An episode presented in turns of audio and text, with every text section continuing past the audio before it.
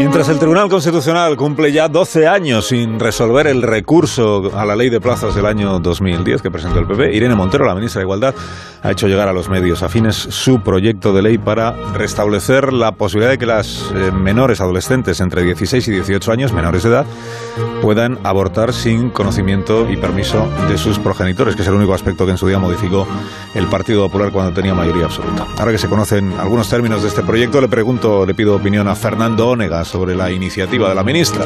Fernando, buenos días. Muy buenos días, Alsina. Cuando se piensa una ley, la primera pregunta es si existe demanda social. Cuando los gobiernos rechazan una proposición de ley, suelen alegar que no existe demanda social. Por eso, lo primero que pensé al ver que Irene Montero ultima una norma que autoriza a las adolescentes de 16 años a abortar sin permiso de sus padres, indagué su demanda social. Hasta donde supe, no figura entre las preocupaciones ciudadanas. No recuerdo manifestaciones que planteen esa demanda. Y no he leído ni oído ningún clamor en la prensa ni en la radio generalista. Con lo cual llego a la conclusión de que se trata de Caprichos Montero que puede tener tres finalidades. Una, conectar con la legalidad socialista que ya lo intentó una vez.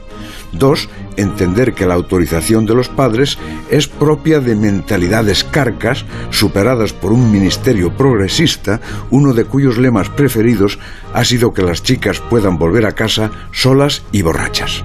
Y tres, abrir ahora ese frente para olvidar el caos Pegasus CNI. Me quedo con la segunda tesis, solas y borrachas frente a la carcundia nacional. Planteo como duda por qué se incluye en la misma norma la baja por menstruación dolorosa, que sería un derecho laboral. Y no dejo de preguntarme por qué es el Ministerio de Igualdad el que tiene que hacer esa ley.